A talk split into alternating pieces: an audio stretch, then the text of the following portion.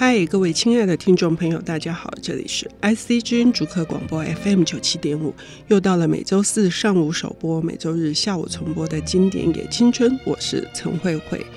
童年往事是非常多作者他们写作的素材，呃，它往往是一种桃花源，一种回归，呃，甚至是一种对于自己的来源的一种缅怀。不管经过什么样的苦难或者是挫折，我们总是会去想起一些，呃，让我们嘴角会有微笑的那些时光。今天我们邀请到的领读人是联合文学出版社的编辑林少煌小姐，她要为我们带来的这本书是汪曾祺先生的《茱萸集》。哈，茱萸是一种植物的名字，到底它隐藏了怎样好的内容呢？我们要欢迎少煌，少煌你好，你好，你好。嗯，今天我们要谈的这本书是汪曾祺先生的《茱萸集》。嗯，汪曾祺他是嗯中国大陆文革时期的作者，他生于一九二零年代，江苏人，西南联大肄业的，然后是师从沈从文。呃，我非常喜欢沈从文先生的作品哈，从他以前写湘西的这个边城。甚至我还曾经打过主意要去他的家乡凤凰去一游，但是都错失了。也许是因为这个关系，所以我很早就注意到汪曾祺，所以非常感谢联文出版社，呃，愿意把这本书呃出出来，它相当的有意义，因为它的副标很特别。对，它的副标是为台湾读者编选的小说集，嗯，也就是说这本书是王曾祺先生他希望台湾的读者可以看到的选集。嗯，很少，呃，有我碰到很少有作家特地的为某一地，呃，选出这些作品哈。然后，呃，这本书《茱萸集》的结构，你要不要跟大家谈一下？嗯，好，关于这本《茱萸集》呢？他是汪汪曾祺他自己选的选片，然后为了台湾的读者特地选的。这本书的文字风格平淡自然，然后浑然天成，可以看到作者多是鸟兽草木之名。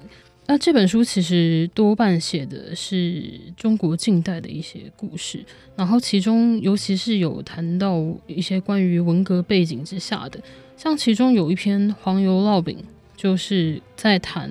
呃，二十世纪六零年代，呃，中国发生的大妖精，呃，这段大饥荒的故事。嗯，那它的时代背景其实也蛮残忍的，嗯、因为大妖精，它那个时候流行一种风格叫浮夸风。那这种浮夸风就表示说，呃，我可以把猪养的跟大象一样，然后全村都可以吃个一年半载啊，然后我的收成啊上亿啊，怎么样怎么样的。但是，呃，当时农村非常流行这种浮夸风的结果就是。官员就会根据农村你所报的，你今年的产量是多少？呃，你生产了多少东西？你养了几头猪？你要你就要上缴，因为他们是共产主义嘛，嗯、你就要上缴。诶、欸，可是这个数字就是牛皮吹出来的，牛皮吹出来的我没有办法缴那么多啊，啊，我通通都缴给你了，我就没有粮食。所以这个大概为期的好几年的。大炼钢大跃进，它就发生了呃三年大饥荒。这个三年大饥荒非常可怕的是，它死了上千万人。嗯，对。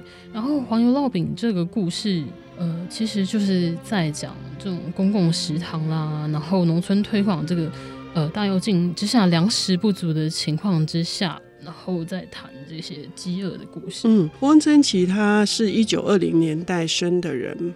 所以他那个时候来写这个，看起来是隐约有一点点批判的意味，或者是甚至我们也可以说，那就是一种文学呃所能产生的力量。那《黄油烙饼》是汪曾祺先生的名作，几乎呃很多的教材或者是大家在选散文选的时候一定会选上哈。这是一篇怎样子的内容？哦，这是一部短篇小说。嗯那他就是描写了主角一家人在饥饿年代的故事。嗯、在中国极左路线影响跟指挥下呢，嗯，农村推行大炼钢，然后所有家家户户的粮食锅饭都要交上去，然后吃公共食堂。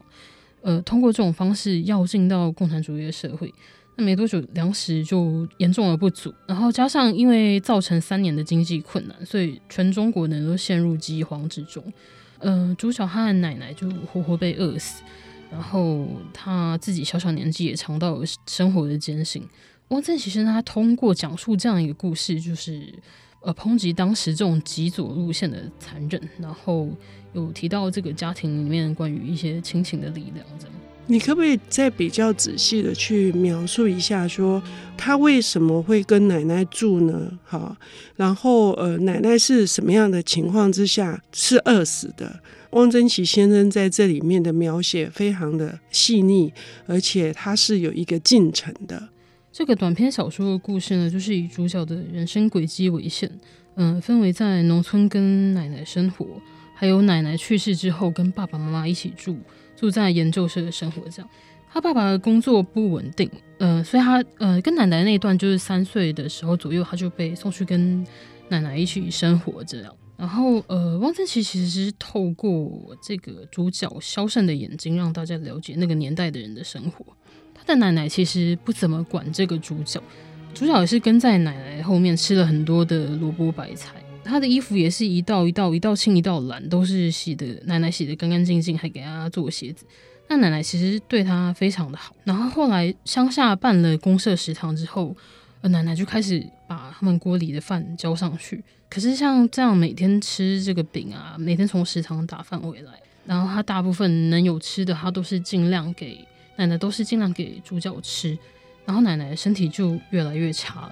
越来越差，最后他就病倒了，就过世了。嗯，然后主角最后就是去跟爸妈住这样。嗯，那你刚刚说这个这一篇分成两个部分，一个部分是跟着奶奶过了一段自由自在，然后但是是嗯非常匮乏的。就是从呃一开始看起来不错，好像有一个假象说他们可以吃到肉，可是很快的就都只能吃一些呃像高粱也都非常的稀呀，哈，就是饭也都是掺了很多其他的谷子，所以呃奶奶本来又有气喘嘛，哈，奶奶就真的就不吃的。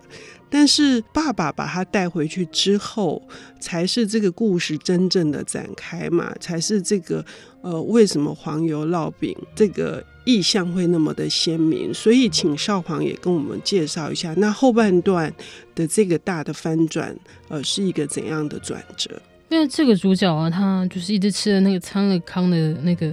红高粱饼，嗯，然后突然就是有一天，爸爸说，呃，要开三级干部会议，嗯、社员跟干部同时都要来开饭，呃，那社员在北食堂，干部在南食堂，然后南食堂就飘来的香味啦，然后第三天的伙食，他们第三天的伙食就是这个黄油烙饼，主角就一直追问说，为什么吃黄油烙饼啊？为什么吃黄油烙饼？然后他爸爸就不知道怎么开口。然后妈妈就默默用奶奶一直都舍不得用的黄油、白面跟白糖给这个主角做了一个黄油烙饼。然后吃了这个烙饼的主角就痛苦起来，然后他就一直想起了奶奶这样。嗯嗯嗯。最后这段呃，让人家非常的心酸。嗯，这个心酸来自于说，爸爸在把孩子托给奶奶之后，他去看望奶奶，事实上是给了奶奶非常贵重的黄油的两瓶嘛，哈。对。可是奶奶舍不得用，所以就一直锁在柜子里面。即使回到了爸爸家，他们还是舍不得用，就知道说，那那个东西就跟钻石一样，哈。那在汪曾祺的这个描写里面，你可以看到，呃，那个干部跟一般的，就是这些很吃不饱的这一群农民，他们是一个怎样的对照？所以，呃，少皇刚刚已经讲出来了，那个南南食堂跟北食堂是。只隔的一个小小的一个棚子，可是却是一个天堂跟 地狱的对照。对可是这就是汪曾祺先生这一篇借由小说的这个力量，嗯，去做了一种很沉痛的一种控诉。嗯、那还有其他哪些篇章也是没有因为年代的遥远而褪色的？我们要休息一下，等一下回来。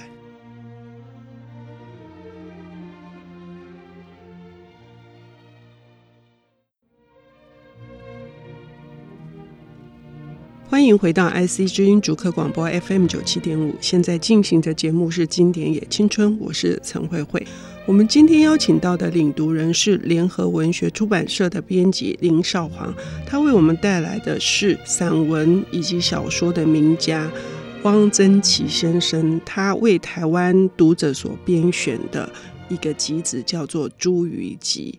汪先生他之所以会是我们这些文学爱好者必读的作者与作品，哈。当然是因为他深具特色，那这个特色可以请少皇跟我们说一下，就是说他有他一个自己的路子，这个路子呢，为什么他可以到现在我们还觉得他屹立不摇？汪曾祺先生曾经在他的短篇小说里面有一些自序写到。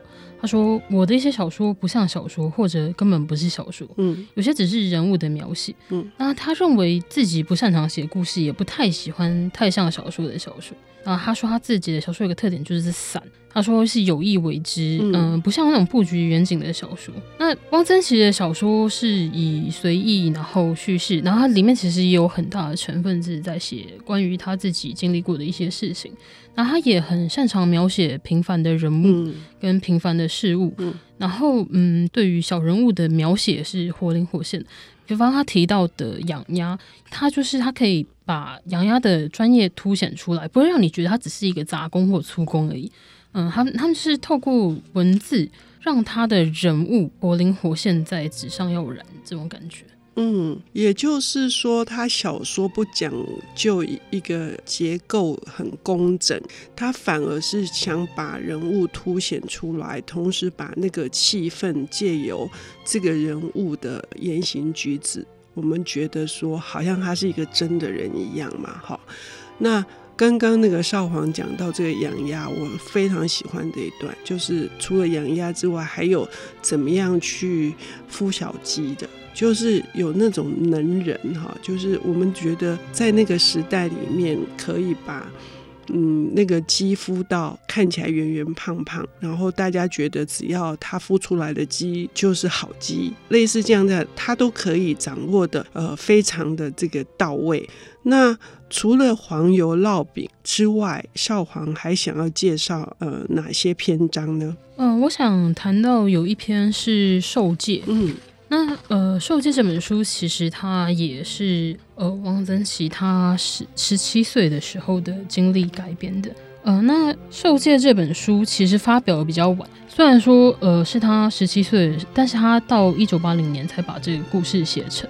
那这其实是背景是在讲述抗战爆发的时候，然后避难到一个小寺庙住了几个月的亲身经历。汪曾祺其实把呃受戒这一篇当成一个梦想来写。这篇故事呢，它其实是在描写小和尚，一个小和尚跟一个农家女之间天真无邪的爱情，然后蕴含对生活、对人生的热爱，大概是这样一个其实。我觉得有一点青春，有点有点像纯爱的故事吧。嗯，你说他一九八零年代写成哈，他是一九二零年生，所以他那时候已经六十岁了。所以他回过头来看他的那个青春的岁月，这段淡淡的，但是非常俏皮的哈，就我们觉得很奇怪，就汪曾祺先生在处理他，不管经过有多少。呃，是逃难的，或者是多少的那种生离死别，可是他都可以处理的，让人家觉得里面充满了那个生命力。呃，《受戒》这本书的那个，可以再深入的去谈一下，它是怎么样的铺陈的吗？哦，好，嗯，《受戒》它是一个饱含诗情的短篇小说。那我们刚刚讲到，就是这是一个和尚跟一个年轻女孩恋爱的故事。那在主角的家乡呢，对于要出家当和尚来说，他其实并不是像我们想象那种，嗯、呃，很正式的出家当和尚。那他其实只是一个谋生的技能。嗯、在那个年代，在那个饥荒的年代来讲，当和尚他就是有稳定的生活，然后有饭可以吃。他是一个谋生的职业，他其实已经不是一个宗教的职业。然后，而且将来又可以还俗娶亲。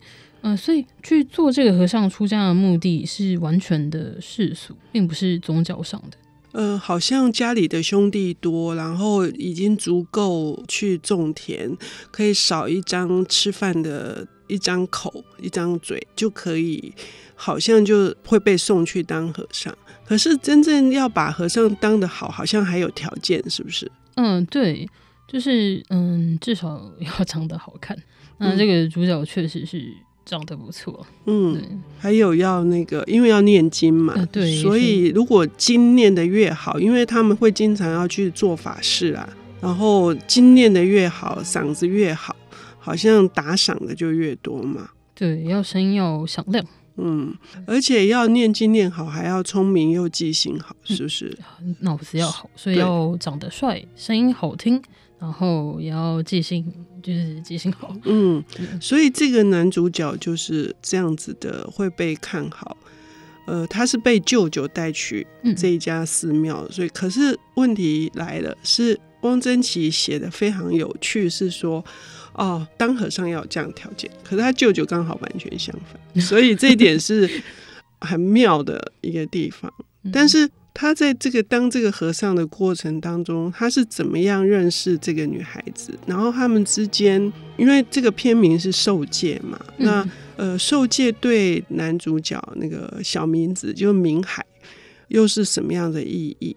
那这两个人的相识呢，其实就是因为小英子住在。寺庙的附近，然后主角他又非常的会画画，然后所以两个人就是互相的受吸引这样，然后呃最后就是这个主角要受戒，然后是小英子带他去的，嗯，主角明海和小英子就是一个一起针织一个画画，然后一个刺绣这样，然后他们还一起插秧，然后割稻子，然后呃时间就是到了四年后，这个主角要受戒，明海要受戒。然后受了戒就能做沙弥尾呃沙弥尾，将来就可以成为方丈。小英子就划船送他去善因寺受戒。数天之后呢，小英子又划船把接受过受戒的明海要送回寺庙。那在这个回来的路上，啊，小英子就要明海说：“你不要当沙弥尾，也不要当方丈。”哎，然后明海就说：“好啊。”然后小英子就问他说：“那我给你当老婆，你要不要？”然后明海就说：“我要。”这就是他的结尾，然后我觉得还蛮可爱的。嗯嗯嗯，就是一个两小无猜哈，嗯、但是这里面汪曾祺处理的一件事情哈，是我认为是功力很高的，也就是说，一个少年，但是他已经没有家可回，所以他事实上如果受了戒，他也很可能可以在这个。他又被选上当呃所谓的沙弥头跟沙弥尾，他是就是等于是第一名跟第二名，他有第二名的这个资格了。但是他最后呢，却又青少年嘛，又被这个小英子所触动，所以呃，像少恒所说的一样，呃，是一段非常清纯的，然后让人家会心一笑的淡淡的情愫，哈。那这是汪曾祺先生，呃，我认为他在处理这些人物的时候，他是饱含着对他们的理解跟关爱的。那也很谢谢呃少皇把这两个故事介绍给听众朋友，我们非常期待各位能够呃自己去翻开书页来读这一本《茱萸集》。谢谢少皇，谢谢。